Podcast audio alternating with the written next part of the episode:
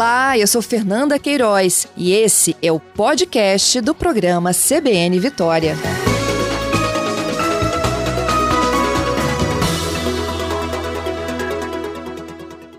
Bom dia, reitor. Bom dia, Fernanda. Bom dia aos ouvintes. Eu agradeço a sua gentileza, a oportunidade de conversar conosco e com a comunidade acadêmica. Reitor, Quais são os planos da universidade? Vocês encaminharam ontem um ofício né, ao Ministério Público, traçando uma estratégia para tentar garantir esse semestre.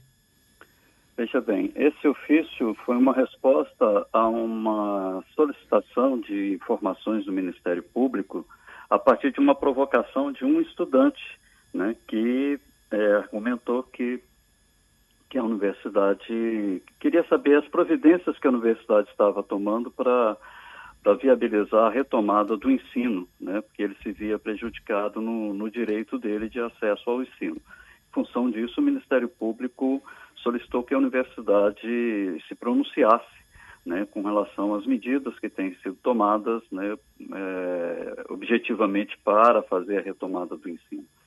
O que a gente explicou que estão sendo encaminhadas diversas discussões internas na universidade, né, as providências que a reitoria tem tomado no sentido de buscar criar condições para que seja construídas soluções possíveis para fazer a retomada desse processo de ensino. Né? Então, isso é um processo que está em discussão interna na universidade. Né? Fizemos, a partir de, da criação de um grupo de trabalho, é, elaborou-se um plano de biossegurança e um plano de contingência, que foi remetido aos centros de ensino que estão atualmente discutindo esse planos, esses planos e elaborando propostas é, de complementação dessas diretrizes contidas nesses documentos, né, de modo a que isso possa depois ser debatido nos conselhos superiores da universidade para se chegar à, definição né, das estratégias que a universidade deverá adotar para retomar né, o ensino. Ainda não tem uma posição de como fa fazê-lo, né, mas tem algumas ideias de como isso poderá ser feito que estão em debate.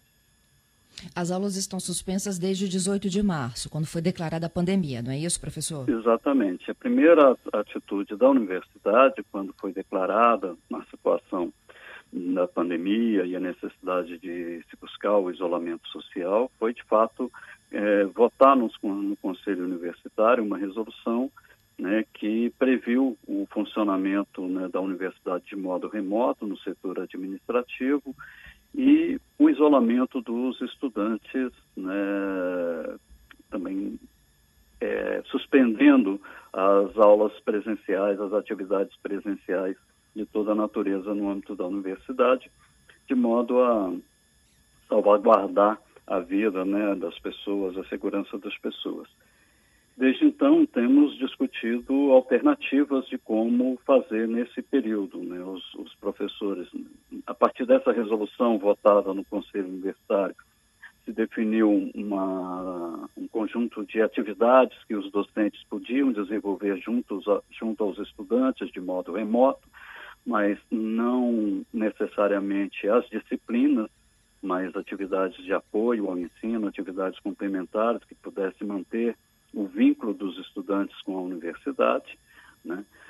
E na expectativa de construir alternativas mais claras, né, para viabilizar um possível retorno à atividade de ensino formal, né, no cumprimento das disciplinas curriculares. E até o momento ainda não tem uma definição de como fazer isso, está sendo debatido. É, no, no ensino regular, reitor, as aulas foram, de certa forma, né, retomadas através do ensino remoto. Não há possibilidade de se aplicar a mesma regra para o ensino superior? Existe a possibilidade, é isso que a gente informa nesse documento encaminhado ao Ministério Público, né, que a universidade está trabalhando no sentido de prover condições para viabilizar esse, essa alternativa. O problema dessa alternativa é que ela pressupõe que todos tenham condições de, de acessibilidade a, aos meios técnicos informacionais, acesso à internet, equipamentos adequados para fazer esses acessos, para que os estudantes possam é, desenvolver suas atividades acadêmicas de modo satisfatório. Ocorre que isso implica um investimento, implica uma decisão né, que tem que ser tomada nesse sentido.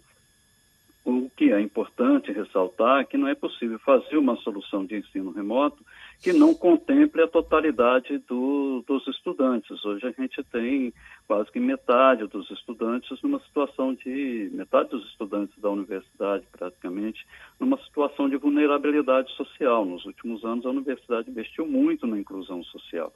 E agora a gente tem que fazer um esforço de fazer a inclusão digital desses estudantes porque, independente, inclusive, de haver ensino remoto ou não, esses estudantes precisam ter acesso a esses meios informacionais para, inclusive, para continuar a, a, desenvolver suas atividades normais no ensino universitário. Né? Então, hoje estamos debatendo cursos... essas alternativas. Entendido. É, e em alguns cursos, essa atividade à distância também é um tanto quanto complexa, como, por exemplo, medicina.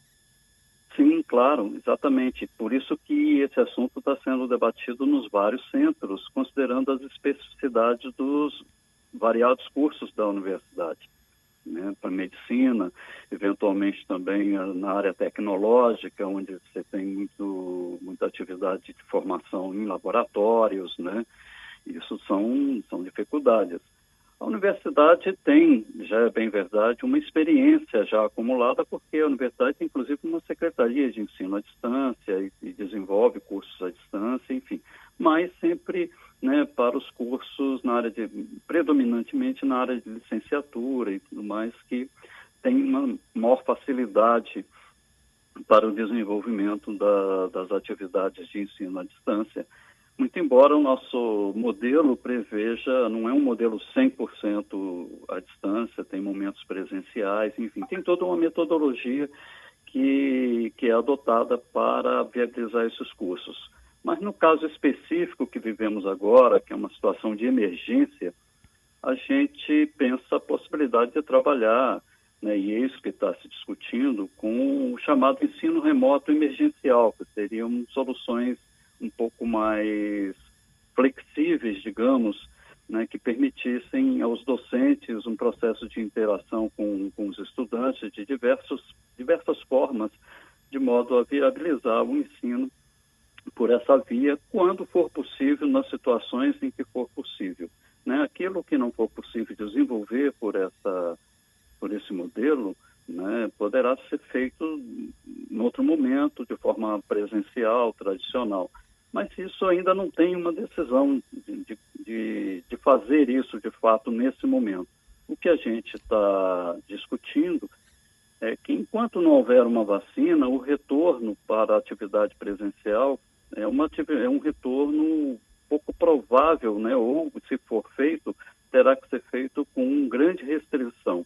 Né? Não é possível pensar um retorno de todos os estudantes ao mesmo tempo, como funcionava a universidade anteriormente, em que todos frequentem ao mesmo tempo as salas de aula diariamente, enfim, teria que ter todo um protocolo. As universidades no resto do, do mundo inteiro, as escolas têm feito um, onde a, a, o pico da pandemia né, já passou e onde começam a flexibilizar o, o afastamento social, é, tem sido feito de forma progressiva, gradual, né, com parte dos estudantes frequentando as atividades e outra parte desenvolvendo as atividades ainda de um modo remoto, de um modo né, alternativo ao ensino presencial, mas de forma complementar. É, isso está em discussão, não só aqui na UFES, mas em todas as universidades do país está tá havendo essa discussão de como planejar um possível retorno às atividades, que poderá ser dessa forma, talvez né, usando, em parte, o ensino remoto como apoio às atividades presenciais. Então, esse é, debate ainda está em curso. De... Perdão, desculpa. É, defende ainda de aprovação do Conselho, não é isso, universitário?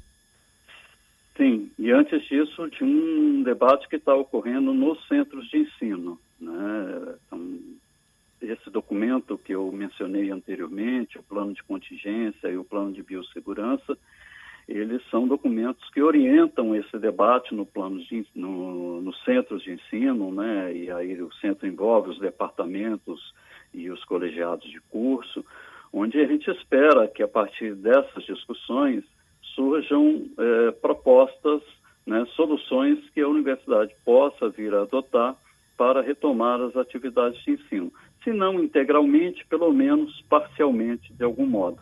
E isso, então, depois vai ser debatido nos conselhos superiores para se definir quais as estratégias, quais as ações efetivamente que a universidade vai poder adotar. Uhum.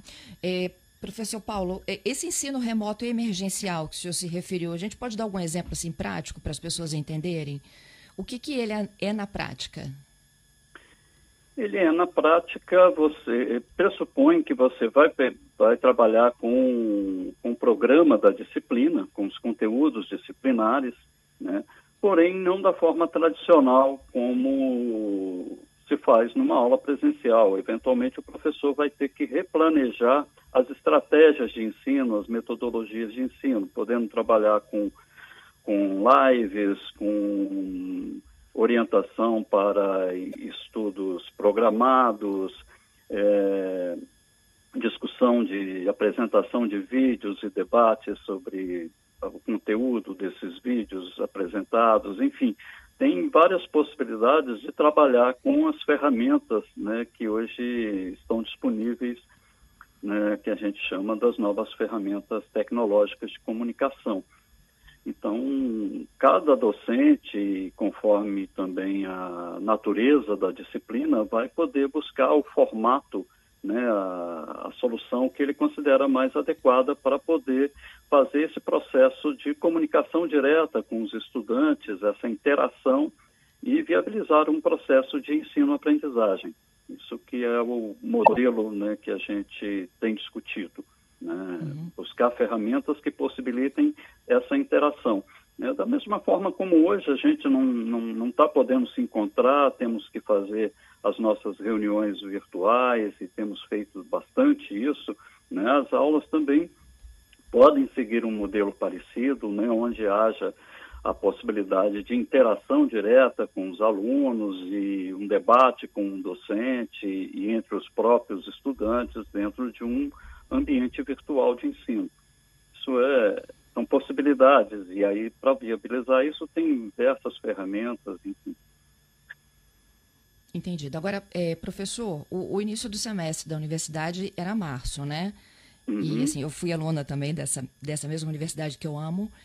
É, e termina geralmente em julho, início de agosto. A gente está com o semestre perdido? Se não está, como cumprir essa, esses seis meses nos próximos seis?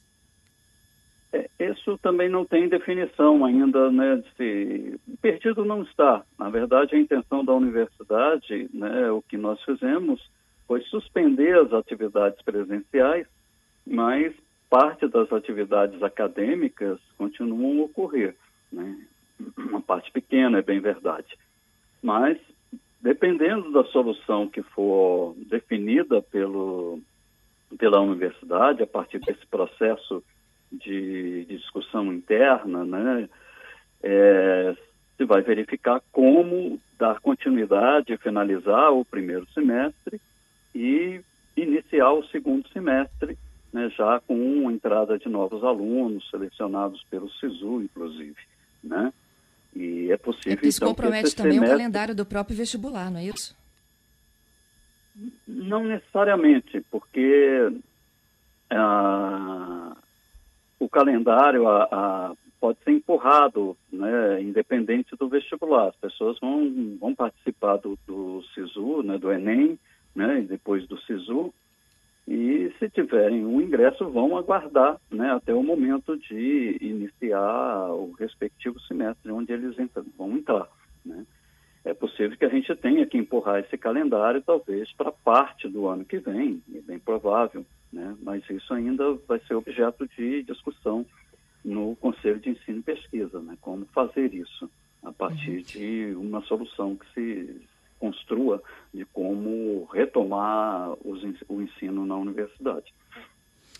Reitor, tem uma pergunta de uma estudante dizendo que a, a biblioteca também está fechada e uhum. dificulta aquele aluno que quer manter uma rotina dentro de casa. O senhor pode Sim. explicar como funciona hoje a universidade? O senhor me disse que o administrativo é remoto, não é isso? Sim, parte do, do, do trabalho administrativo está funcionando de modo remoto né, em função de garantir a segurança da, das pessoas.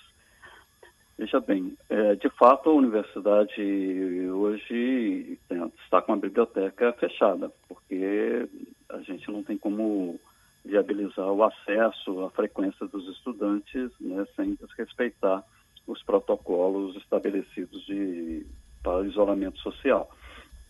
Porém, ah, temos discutido já a contratação de, de, de bases bibliográficas né, que vão possibilitar o acesso remoto à, à, à, biblioteca. Já tem parte, parte do acervo hoje da biblioteca já funciona né, de modo remoto, existe, existe uma parte do, do acervo já disponível né, de modo virtual.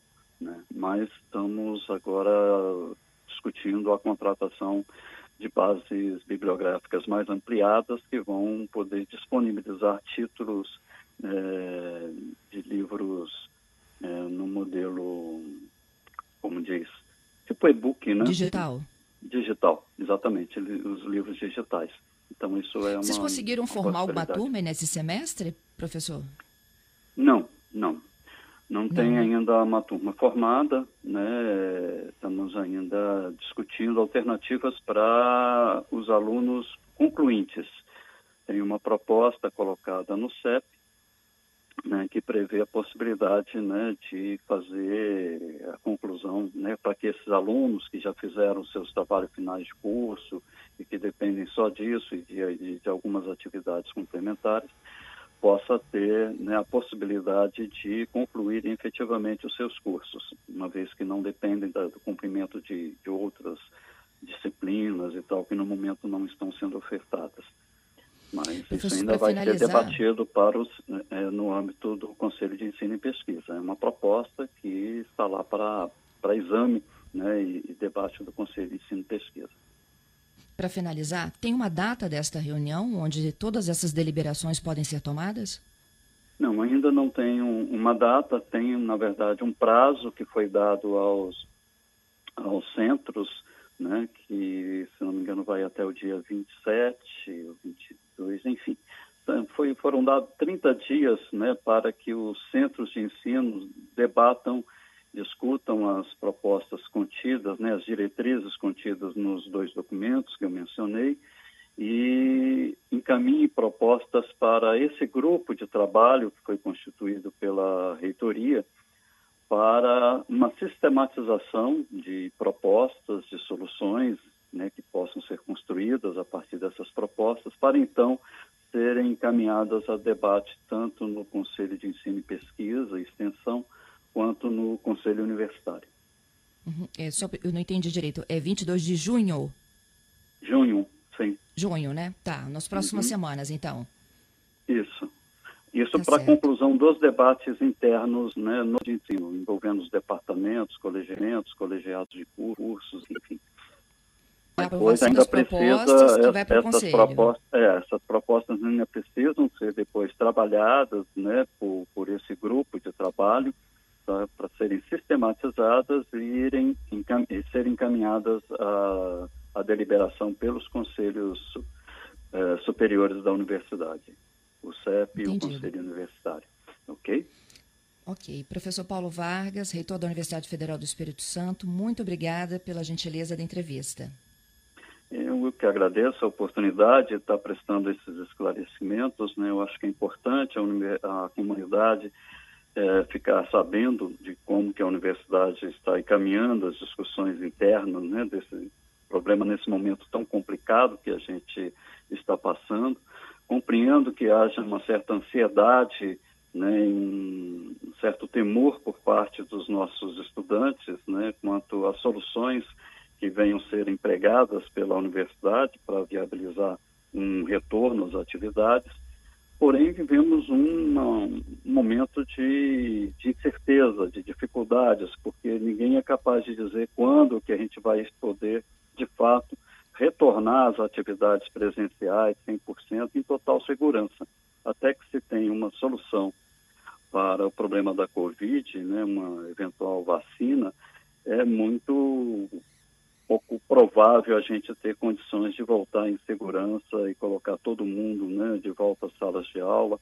E a universidade oferece um risco muito grande né, de um, de um, um motor startor de, de, de, um novo processo de contágio. Né, de, Isso aí. De, então, nós estamos tomando todos os cuidados no sentido de buscar as soluções, porém, né, garantindo tanta segurança das pessoas, né, dos nossos estudantes, dos nossos docentes, mas também preocupado com uma situação né, de inclusão, de garantir meios adequados para uma equidade né, no acesso a essas soluções de ensino. Então, é, isso é fundamental. Né? Temos que fazer um ensino com qualidade, que seja inclusivo, não possa né, dispensar nenhum estudante desse processo, e, ao mesmo tempo, garantir a segurança né, tanto desses estudantes quanto dos técnicos e docentes da universidade.